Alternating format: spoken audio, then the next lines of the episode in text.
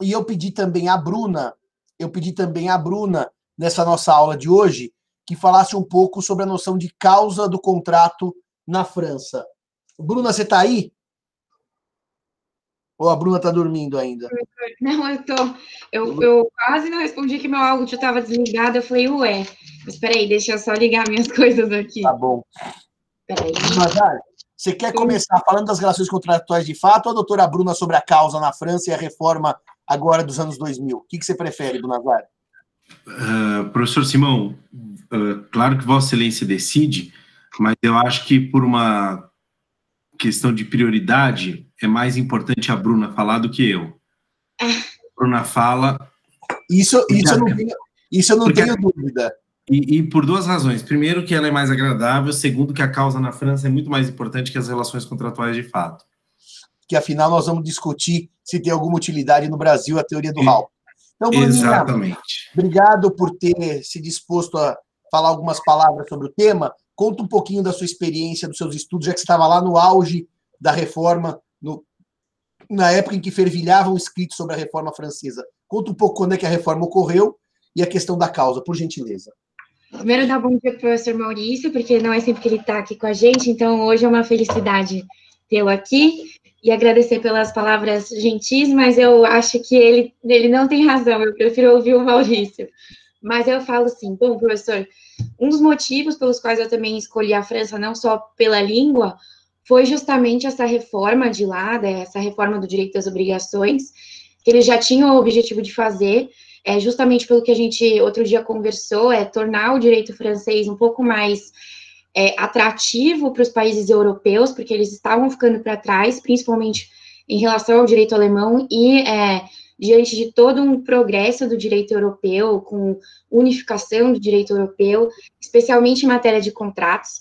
Então, eles resolveram fazer é, essa reforma para tentar tornar um pouquinho mais atrativo e também é, para que o direito francês é, escrito refletisse um pouco a jurisprudência, porque começou a ficar muito é, divergente o que era decidido e o que estava no texto da lei. Então, eles fizeram uma reforma com esses dois objetivos principais. É, o direito francês, e também um outro objetivo era simplificar a linguagem do código, eles também mencionam isso, e realmente, se você pega para ler é, o código hoje, quando ele na parte que foi reformada, ele é muito claro, e o curioso também é que ele tem muitas definições, ao contrário do nosso código que não tem muito. Então, na hora que você está estudando definições, é até legal pegar essa reforma aqui é, para ver como que eles definem as coisas. Com relação à causa, é, quando eu fui lá para a França, eu, eu, peguei uma matéria de teoria geral das obrigações. E eu fui aprender já o código reformado. E o engraçado é que o próprio professor falava: não, é, a causa não foi tirada do contrato, não, não foi tirada do código. É, a causa ainda continua em dois dispositivos do código. Então, eles separavam antes causa subjetiva, causa objetiva, na hora de explicar de uma forma mais simplificada para os alunos. E a causa subjetiva, eles falam que ainda está no código francês, no artigo 1162, é, como, o, como se fosse o fim contrário à ordem pública. Então, eles falam assim: o contrato não pode, no artigo 1162, não pode divulgar a ordem pública, nem pelas suas estipulações, nem pelo é, seu fim, que seria o, BUT, que é BUT, é, é, mesmo que esse fim seja, seja ou não conhecido por todas as partes. E por que que eles acham que isso foi mais ou menos pegar a causa que estava do contrato do Código Civil anterior?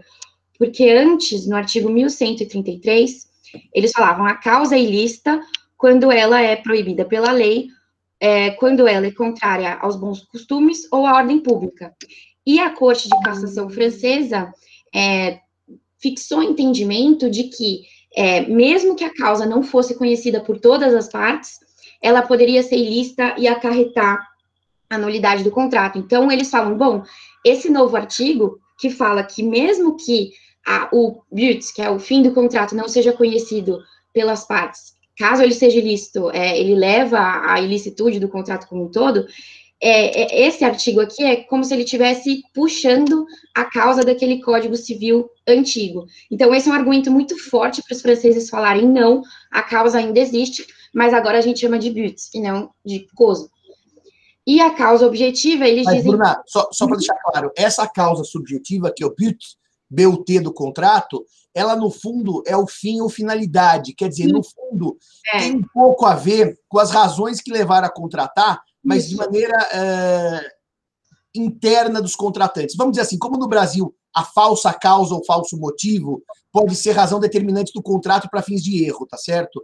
Então ela é um pouco diferente, que a Bruna vai explicar, daquela causa que estava nos elementos de validade do negócio jurídico, né, Bruna? Exato, porque a outra, a objetiva, a causa objetiva, digamos assim, que seria essa é, é, que o professor acabou de mencionar, que estaria mais é, próximo dos elementos do negócio jurídico, mas na França eles não falam de negócio jurídico. Então, eles nem entendem quando você tenta perguntar alguma coisa nesse sentido. Uma vez eu perguntei para o meu professor e ele não sabia nem do que eu estava falando. Só, só uma é... Bruna. Dizem os estudiosos de direito civil que a França ficou para trás da Alemanha exatamente por negar o negócio jurídico. Enquanto a Alemanha, em 1900 com o BGB, cria a categoria, que é uma categoria extremamente útil para a compreensão do sistema jurídico, os franceses se negam adotar. E é curioso que dizem que a grande vitória dos alemães sobre os franceses, além da vitória econômica, é a vitória nas categorias jurídicas, porque efetivamente eles não têm na França noção de negócio jurídico. Mas você não tinha me contado que o professor sequer entendeu sua pergunta quando você falou de negócio eu jurídico. Eu entendi a pergunta. É, eu fui perguntar se ele conhecia, é, e na, na hora até achei que fosse, sei lá, eu não estivesse me expressando direito, mas uma coisa que eu também percebi estudando na França é que eles não têm é, uma prática assim de olhar tanto para fora na hora de estudar direito civil, o básico, claro, porque eu estava no licença.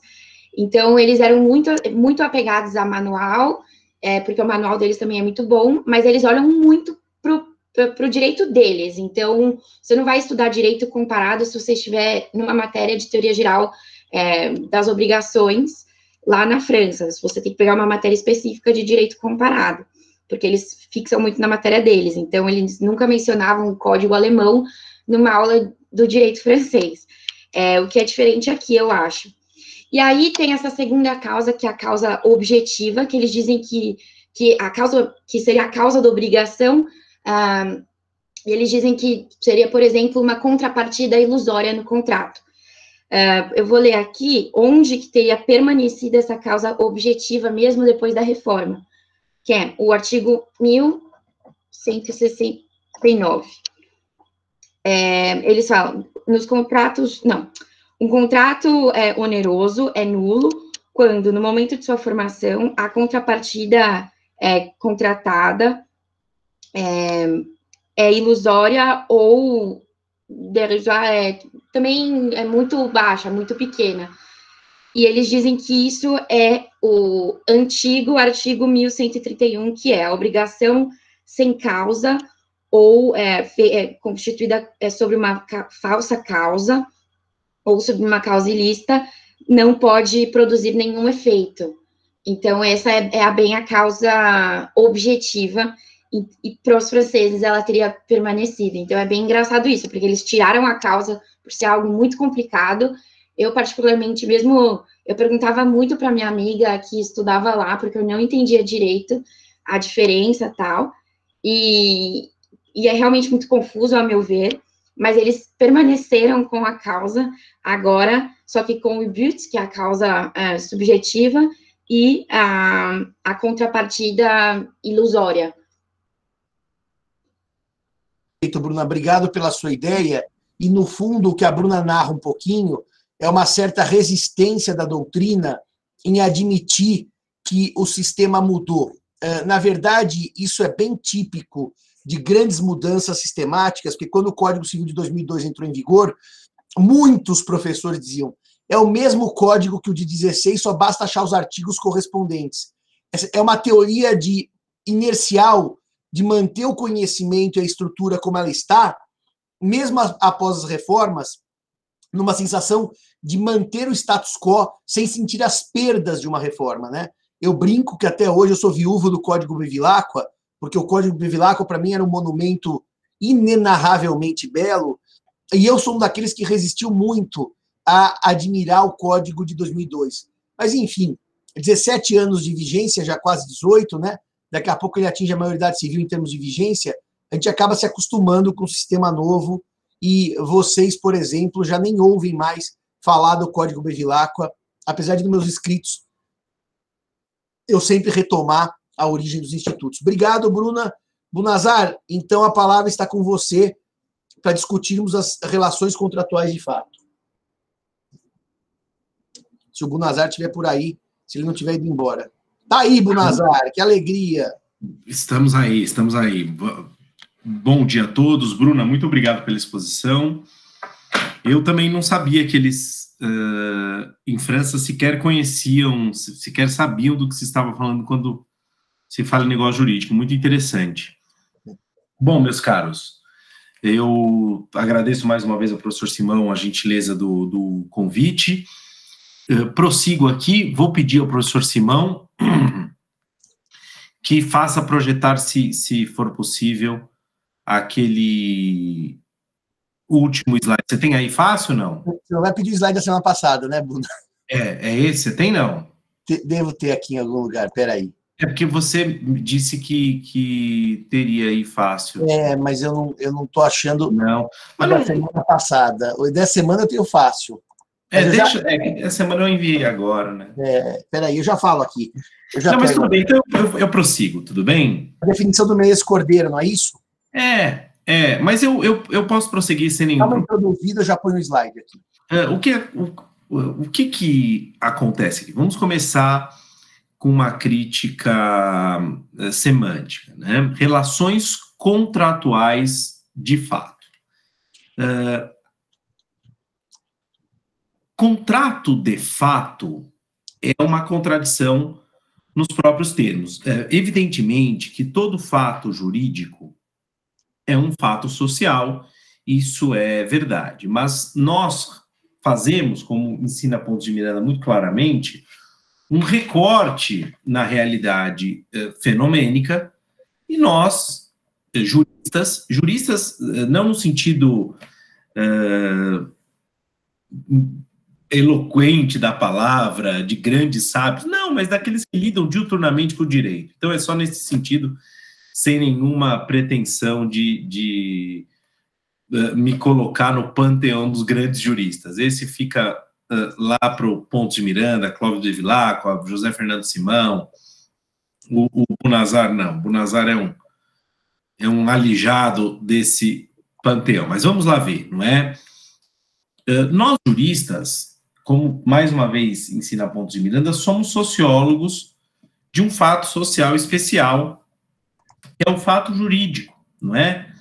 E, portanto, só nos interessa, só nos interessa o fato jurídico. Então, quando eu falo contrato, eu estou falando de um fato social que foi juridicizado e que, portanto, é um fato jurídico. Quando eu falo direito de fato, isso é uma contradição nos próprios termos. Da mesma forma que alguns hoje utilizam a expressão condomínio de fato. O que que essa expressão quer significar? Imaginemos que numa rua, não é? Uh, então, é um bem público de uso comum, uh, obtenha-se uma autorização da prefeitura para fechar aquela rua. Né? Então, fecha-se a rua, você tem sua casa, e algumas pessoas falam, ah, isso é um condomínio de fato. Não.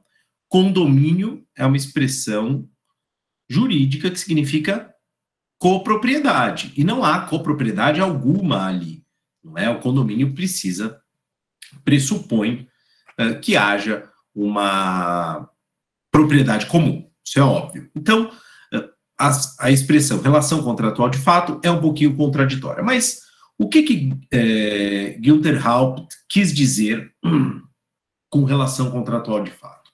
Qual que era o grande problema a ser enfrentado por Haupt? Eh, situações em que, principalmente menores, celebram contratos e estes contratos são eficazes. Celebram contratos e ninguém tem coragem de dizer que os contratos são nulos, não é? Então, isso quer dizer, só para deixar bem claro, são eficazes porque não são atacados no plano da validade. Nem Exatamente. Nulos, nem como anuláveis, nenhum Exato. Dos, dos dois, dos dois possíveis, das duas possíveis causas invalidantes, vamos chamar assim, né? Exato. O que, que, o que, o que acontece é o seguinte: nós estamos diante de um contrato celebrado por um absolutamente incapaz, inegavelmente celebrado por um absolutamente incapaz, e ninguém que seja lúcido é capaz de dizer que esse contrato é nulo. Exemplo absolutamente uh, corriqueiro. Um garoto de 10 anos desce na feira e compra um pastel e come o pastel. Nós vamos dizer que isso não é uma compra e venda? Evidentemente que é uma compra e venda, né? Uh, um garoto de 14 anos vai jogar bola com os amigos, toma o ônibus. Ele celebra um contrato uh, de transporte, não é? Então, uh, o que que uh, Haupt desenvolveu? Ele falou, olha, nesses casos, o que nós temos são relações contratuais de fato, principalmente quando nós temos esses serviços padronizados, como transporte, água, luz, gás, né? É Kant, e agora me escapou a obra que ele fala isso. É, eu até tentei procurar aqui, mas eu, eu, eu desculpo para vocês. Eu depois eu, eu remeto a vocês. Kant diz o seguinte: eu não preciso me preocupar com a capacidade de um menor quando ele simplesmente mete uma moeda numa máquina e pega alguma coisa.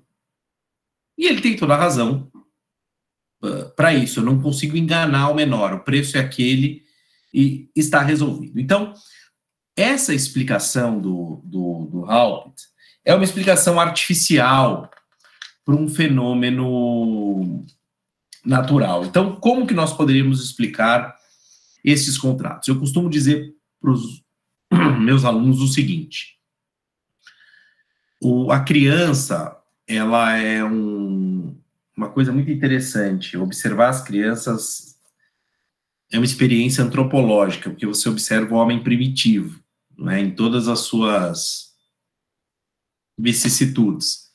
E eu costumo dizer aos alunos, eu sei qual foi o primeiro contrato que vocês celebraram. E quando eu falo contrato, eu digo contrato mesmo, não é? Uh, o primeiro contrato que vocês celebraram foi a troca o ser humano, a criança, ela tem alguma coisinha ali em mãos e ela se interessa pela coisa do amiguinho. A primeira tentativa dela é tomar a força, né? Por isso que o Rousseau era um, com todo respeito, um idiota completo, né? descolado radicalmente da realidade. Aliás, um hipócrita, né? Escreveu aquele livro belíssimo, uh, o Emílio sobre a educação e abandonou o próprio filho. Aliás, está cheio disso. Né? Tá cheio Ô, Nazar, a verdade é que a criança nasce selvagem e a sociedade domestica. Né? Ah, é, não é, é o contrário, não é o bom selvagem, é o selvagem domesticado socialmente, mas tudo bem, estamos de acordo. É, basta... Contar, por exemplo, os contratos de troca que o professor Simão celebrava com os amiguinhos na escola. Seria desagradável isso, né? O professor Simão praticava praticamente estelionato. O problema é que as crianças, o problema é que ele era muito jovem, ele era inimputável ainda. Mas aí o que acontece? Como, como que as coisas funcionam muito inicialmente? A criança observa o que é do outro e tenta tomar a força. Ela sempre tenta tomar força pela primeira vez. E o que acontece é que ela sofre uma reação negativa, ou uma mordida, um puxão de cabelo, ou uma bronca da professora ou da mãe, e ela desiste no primeiro momento, e ela tenta de novo. E aí, aqueles que conseguem e não são reprimidos uh, viram selvagens atuais aí da sociedade, etc. Uh, eh, forte vocação para política, etc. Mas, uh, a certa altura, o que a pessoa descobre é que é mais vantajoso do ponto de vista econômico fazer um negócio.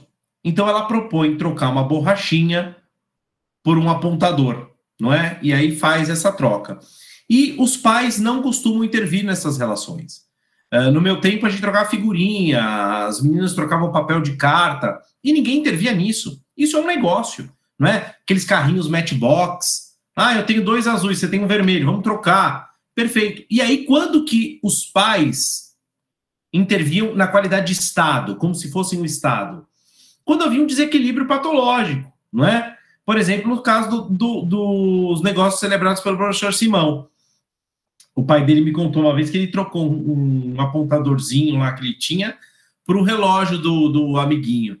Ou seja, esse, é, quer dizer, desequilíbrio claríssimo, né? Deu lá.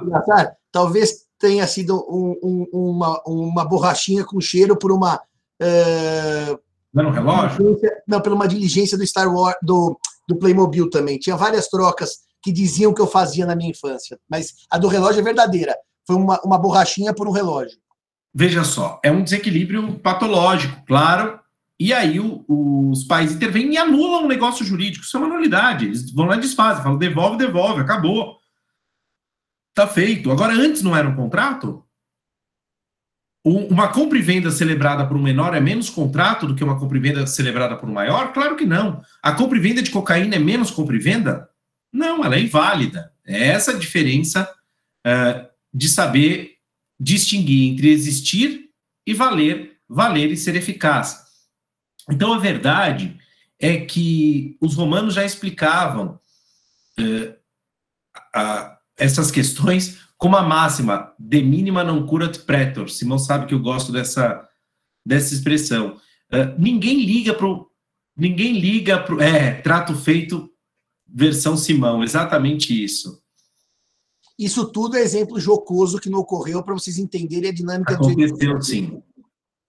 E aí o que que, o que, que acontece? Ninguém liga para compra e venda uh, de um pastel feita por um menor, porque não pode trazer prejuízo algum ao menor.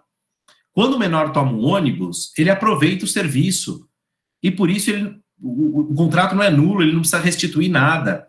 A verdade é única e exclusivamente essa. A sociedade entende por normal que crianças possam celebrar certos contratos. Pontos de Miranda tem uma explicação que é interessante também, não é? Quando o pai dá um dinheiro, e é, é uma explicação um pouco artificial, é verdade, mas é uma explicação melhor do que a do Halp. Quando o pai dá dinheiro para o filho, uma mesada, por exemplo, o que o pai está permitindo, pai e a mãe, claro, é, o que os pais estão concedendo juntamente com aquele dinheiro é uma autorização para que ele celebre negócios dentro daqueles valores. Então, não haveria nenhum tipo de, de invalidade nisso. Então, a tese das relações contratuais de fato é um pouquinho artificial. E quando nós vamos explicar isso no direito do trabalho, né, eh, os, os juristas que lidam com o direito do trabalho costumam dizer o seguinte: ah, um contrato nulo tem uma solução jurídica totalmente diferente dos contratos de direito civil. Porque, por exemplo, um contrato de trabalho celebrado por um menor, não na qualidade de aprendiz, né? Um menor que não poderia trabalhar. O contrato é nulo, mas ele não vai restituir os salários que recebeu. Ah, isso é muito diferente do direito civil, por acaso? Claro que não é diferente. É óbvio que ele não vai restituir os valores por uma razão evidente o direito não tolera o um enriquecimento injustificado. É intolerável. O direito prestigia a má o direito é capaz de manter a má fé para evitar o enriquecimento injustificado. Entre o, injusti o enriquecimento injustificado e a má fé, o direito opta pela má fé. Né? Há exemplos uh, mil disso uh, no sistema. Então, o enriquecimento injustificado impede a restituição das prestações. O contrato é extinto daqui para frente. Vocês já devem ter estudado direito societário, e se tiveram a chance de, de estudar com o professor Valadão, sabem que a constituição de sociedades empresárias, quando o instrumento de constituição, o contrato de constituição, uh, tem alguma causa de invalidade, a consequência é o desfazimento ex nunc desse negócio, ou seja, a sociedade empresária é dissolvida eu não tenho retroatividade.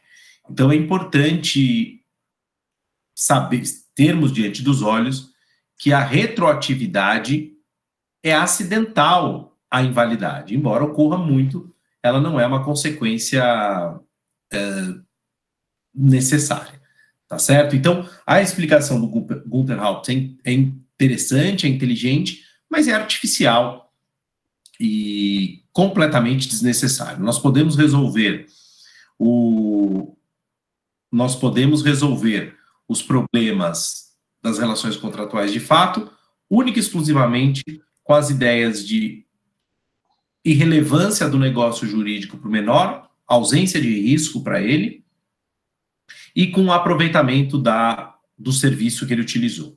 É perfeitamente. Na real, né, Bunazar, a gente pode até tratar isso como um fato metajurídico. O direito não se preocupa se o menor comprou ou não comprou um pastel pelo preço justo do pastel, ou comprou ou não comprou uma pipoca pelo preço justo da pipoca, ou se foi ou não, se foi transportado porque pagou o metrô ou ônibus. O direito fala, esse é um assunto que eu não, eu não cuido. Mas, Bunazar, antes de você prosseguir, e eu depois respondo ao Vitor sobre o namoro, me diz uma coisa. E aquelas situações hoje cada vez mais recorrentes em que o menor pratica negócios jurídicos relevantes, relevantes porque economicamente relevantes, porque, por exemplo, tem lá num aplicativo o cartão de crédito do pai, ele está no celular do pai com oito anos, oito anos, e compra lá 3 mil reais em crédito em joguinho, que está no cartão de crédito do pai, o joguinho está no cartão do pai e o menor compra. E aí, como é que funciona essa ideia é, de que, evidentemente, nesse caso, o pai não deu autorização, mas deixou o celular na mão do filho que tinha acesso a esse cartão de crédito dele, bastando para tanto digitar qualquer coisa que o menor sabia digitar. Como é que eu resolvo essa questão? Olha, eh, Simão, eu vou, eu vou dizer uma coisa aqui para você, né? Eu, eu, na verdade, eu tenho uma posição um pouquinho diferente. Eu acho que o pai autorizou, né? O pai põe o cartão no celular, entrega o celular na mão da criança, ensina a criança a comprar e depois diz: Olha, eu não ensinei. Ensinou, ensinou. Então, se você dá um cartão de crédito para o seu filho, caso um, e ele gasta naquele limite, é aquela solução do Pouso de Miranda, não há nenhum, nenhum ponto aqui. Se a senha foi se a senha utilizada foi a senha que o uh, do pai presume-se que ou da mãe, claro, presume-se que houve uma autorização. Eu tenho muita dificuldade em imaginar que esse negócio é inválido. E vou mais longe, eu entendo que quem celebrou esse negócio não foi o menor. É como quando meu pai, seu pai, uh, minha mãe, sua mãe mandavam a gente na venda da esquina comprar alguma coisa. Nós éramos meros, meros núncios, não é? Então, nós íamos lá e comprávamos por ordem dela. Agora, os pais que permitem isso autorizaram. Eu vou dar um exemplo para você. Eu era criança, estava em Uberaba, Minas Gerais, com meu tio, e tinha lá um fliperama e ele estava com os amigos dele, ele me colocou no fliperama e falou assim pro cara do fliperama: Olha, pode dar a ficha para ele à vontade, tá? E o que, que é dar a ficha à vontade para uma criança no fliperama? É tomar prejuízo absurdo. Na hora que ele falou, vocês gastaram todo o meu dinheiro, eu e meu irmão ali. É, o que, que é isso? Ele autorizou ou não autorizou? Claro que autorizou. É a mesma coisa com cartão. Eu tenderia a não invalidar essas, essas compras. Agora, claro que existe uma, uma questão importante também. Se as compras destoam completamente do padrão ordinário de gastos daquele cliente, o banco tem um dever de vigilância. E aí o banco pode ser obrigado a estornar, não é? Eu, eu tive algumas vezes casos em que o banco me ligou e falou: você está fazendo essa compra? Não, né? e o banco, o banco cancelou. Uma delas, é, eu fiquei até um pouco envergonhado, porque a gerente me ligou e falou: olha, estão tentando fazer compras completamente incompatíveis com o seu padrão de consumo. Eu falei: o que, que é? É suplementos para academia, né, de ginástica tal. E aí eu, eu fiquei ofendido, era a Karine, minha mulher, que estava comprando. Aí eu Falei, bom, tudo bem. Eu poderia bem, falei pra gente, não sou eu, mas poderia muito bem ter sido. E aí era a Karine. O, Bulazar, eu pensei em coisas fora do seu perfil que eu não vou narrar aqui, que é proibido para menores de 18 anos. Mas, de qualquer maneira, Bunazar, você entende, então, que o problema dessas, dessas relações chamadas contratuais de fato se resolvem, na verdade, pela teoria do negócio jurídico, acrescida uma ideia de fatos socialmente relevantes, de questões que, para o direito, elas são, é, são indiferentes ao direito. Então, Exatamente. contratual, de fato, que se é contratual, é de direito. Como é o Bunazar, se há condomínio, há copropriedade, isso é direito, não há condomínio de fato. Agora, só posso responder ao Vitor que o namoro é, ele está no campo dos chamados é, fatos humanos metajurídicos. Para o direito, o namoro é irrelevante. Não há consequência, não há efeitos jurídicos no namoro. Ah, então, Simão, e se eu bater na minha namorada? Bom, você pratica crime porque você não pode bater em outra pessoa. Aí, se eu enganar minha namorada e por dolo ela me transferir alguma coisa. Bom, o dolo não tem a ver com ser namorado ou namorada. Portanto, o namoro é metajurídico. Agora, o contrato de namoro, na verdade, é uma idiotice completa, porque contrato tem por objeto prestações econômicas de dar, fazer ou não fazer.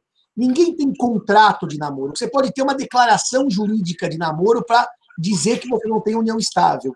Falta o elemento conceitual do contrato. Ah, mas eu quero, para não dizer que eu tenho união estável, fazer um contrato de namoro. Você vai fazer, no fundo, uma declaração de namoro para dizer que não é união estável. E essa declaração vale o que vale. Se for falsa e encobrir uma união estável, a declaração não produz efeitos algum. Até ela pode produzir, em princípio, uma presunção de que não é união estável. Mas eu tenho alguma dúvida, Brunazar, sobre isso, se essas declarações de namoro produzem, uh, por presunção, a ideia de que eu não estou diante de união estável, porque é tão anormal namorar com declaração escrita que, para mim, deve ser o contrário. A gente vai ficar com o olho maior pensando se esses caras declararam namoro, alguma coisa está errada. Porque 999 milhões de pessoas namoram sem o tal do contrato ou declaração. Aqueles que fazem, para mim, já há um indício de que querem fugir da união estável. Portanto, esse contrato de namoro, ele não é, é inválido, porque, na verdade, o contrato ele não é. Ele é uma simples declaração de vontades indicando que o namoro existe, tá certo? É, daí alguém me perguntou assim, ah, mas Simão, e se for um contrato de namoro, olha essa, Bonazar, em que o namorado e a namorada moram juntos e realmente podem morar juntos sem ter união estável. Não é porque o namorado mora junto com a namorada que haverá união estável. E daí eles fazem, olha o que perguntou, perguntou uma vez um rapaz para mim, um contrato para despesas da casa, já que eles moram juntos. Eles vão dividir as despesas da casa. Bom, isso eles dividem não porque são namorados, porque moram juntos. Se eu morar junto numa república com três, quatro amigos, a gente pode ter um contrato de despesas da casa que não tem nenhuma relação com o namoro, tá certo? O caso do Gugu, Alessandro, depois é, eu já escrevi um texto com o Mário Delgado, ele é bem próprio, ele é bem próprio de uma situação que não era de união estável, mas também não é de namoro. O caso do Gugu é um outro tema que eu precisaria ir mais longe, mas não cabe aqui numa aula de contratos. Buna, acabamos as relações contratuais de fato, prosseguimos com a nova, o novo tema?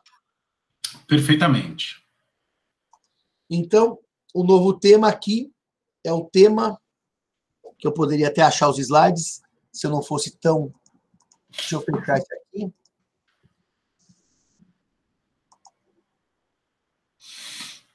Então, está aqui. O tema é Teoria Geral dos Contratos, a interpretação dos contratos. Esse é o próximo tema. Bunazar, fala uns uh, 10 minutinhos, a gente faz um intervalo na sequência, tá bom?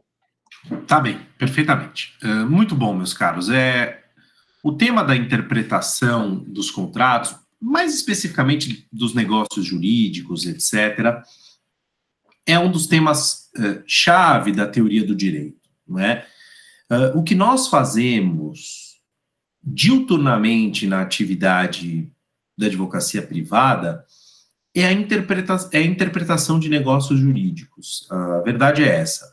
Uh, nós interpretamos para qualificar. Então, eu começo com vocês com uma distinção importante entre o Código Civil atual e o Código Civil de 16, não é? existe uma disputa antiquíssima que passa pela interpretação da lei, né? A, a, interpretação do negócio jurídico e a interpretação da lei tem pontos de, de contato relevantes. Há, inclusive, uma obra do Emílio Betti em que ele fala a interpretação da lei e dos atos jurídicos. Ele trata ali eh, conjuntamente, aponta distinções, uh, evidentemente, mas ele trata com, com esses contatos. Né? E um dos dogmas que vigorou por muitos e muitos anos, quando tratamos da interpretação do, da lei, foi a, a ideia de vontade do legislador. Caberia ao intérprete descobrir uma vontade hipotética do legislador. E eu não preciso dizer a vocês que já estudaram teoria do direito, que isso caiu por terra, não é? Uma vez posta a lei, eu interpreto a norma jurídica. E isso acabou eh, se refletindo no Código Civil de 16 e, consequentemente, no Código Civil de 2002. Eu vou fazer com vocês a leitura do artigo 85 do Código Civil de 16 e depois do artigo 112. Então vejam vocês o seguinte: o artigo 85 dispõe: nas declarações de vontade se atenderá mais à sua intenção que ao sentido literal da linguagem. Então vou repetir essa leitura. Nas declarações de vontade se atenderá mais à sua intenção que ao sentido literal da linguagem. No artigo 112. Nas declarações de vontade se atenderá mais à intenção nelas consubstanciada do que ao sentido literal da linguagem. É, Para não cansá-los essa hora da manhã, já lhes adianto qual é a diferença. Quando nós lemos o artigo 85, nós temos como guia de orientação para o intérprete a vontade do declarante. Já no artigo 112, para usar uma expressão de, de o ponto de relevância hermenêutico é a vontade. Claro, mas a vontade consubstanciada na declaração, eh, no instrumento do negócio jurídico. Então, nós temos uma base, eh, podemos dizer assim, objetiva a partir da qual nós sindicaremos a vontade e a intenção. Existe uma existe uma tentativa dos publicistas infiltrados, e eles são muitos, de tirar do direito privado a vontade. Né? Eles falam, não, a vontade, a vontade é muito relevante para o direito civil. Né? ainda que nós chamamos, chamemos de autonomia privada, uh, o que nós temos é um espaço muito grande para que a nossa vontade conforme as nossas relações. Né? Então, por isso, uh, aqui faz diferença. Quando eu tenho uma declaração negocial, um instrumento contratual, e claro que a declaração pode ser verbal, a prova é mais difícil, mas pode, não é? A interpretação do negócio jurídico deve partir do texto, do enunciado do negócio jurídico. Perfeito? Quando nós falamos de, de interpretação do testamento, o Código Civil uh, insiste ainda na vontade do testador. Né? E aí nós podemos fazer pesquisas uh, mesmo fora do texto do testamento. Né? A doutrina majoritariamente uh, admite isso não uh, com absoluta liberdade, mas permite que uma testemunha diga, não, na verdade é o sobrinho a que ele se refere é o fulano, e possamos, podemos fazer prova com relação a isso. Mas uma coisa interessante, mesmo na vigência do Código de 16, muitos autores uh, faziam a distinção já, diziam, não, na verdade, quando fala aqui intenção, não é uma intenção subjetiva, é uma intenção que deve consubstanciada no texto. Ela deve estar consubstanciada no texto. É? Ó, nas declarações de vontade, se atenderá mais à sua intenção que ao sentido literal da linguagem. Deve haver alguma base. Mas alguns autores diziam não. Aqui o que eu devo buscar é a vontade das partes que celebraram, da parte ou das partes e celebraram um negócio jurídico. Munazar, deixa eu fazer uma nota para ele. Quando eu estava no primeiro ano de faculdade, portanto 92, e é, vigia o artigo 85 do Código 16, nas declarações de vontade se tenderá mais a sua intenção que ao sentido literal da linguagem. A gente costumava estudar as teorias da vontade e as teorias da declaração. Então era mais ou menos assim, ó, uma gradação. A teoria da vontade é o extremo do subjetivismo. É aquela vontade interna, é aquela vontade que eu tenho que perscrutar a alma do declarante. E a teoria da declaração é a teoria chamada de objetivista, porque eu olho diretamente a vontade expressa no instrumento. Então, no fundo, quando o Código 2002 diz as declarações consubstanciadas, ou seja, a ideia de intenção consubstanciada é o abandono da teoria subjetiva da vontade para a adoção de uma teoria objetiva da vontade, que é a vontade declarada e não a vontade interna, eh, no sentido mais pessoal ou íntimo. E, curiosamente, quando a gente faz esse caminho entre a vontade no sentido subjetivo da palavra e a vontade consubstanciada na declaração, no sentido objetivo da palavra, a gente passava por teorias intermediárias. E uma das teorias intermediárias era chamada teoria da confiança, que eu vou ler a vontade, não a interna, claro, mas aquela que está presente no instrumento ou presente no negócio jurídico pela uh, luz, pelo filtro da boa-fé.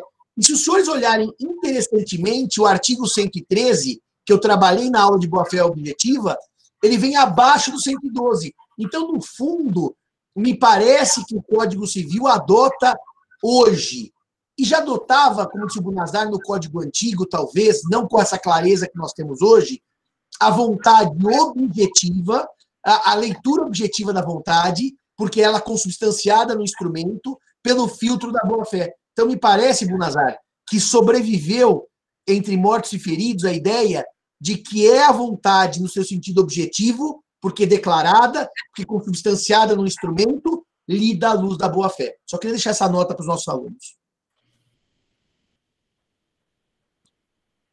Podemos fazer um intervalo, Bruno, ou quer falar mais alguma coisa antes de suspender?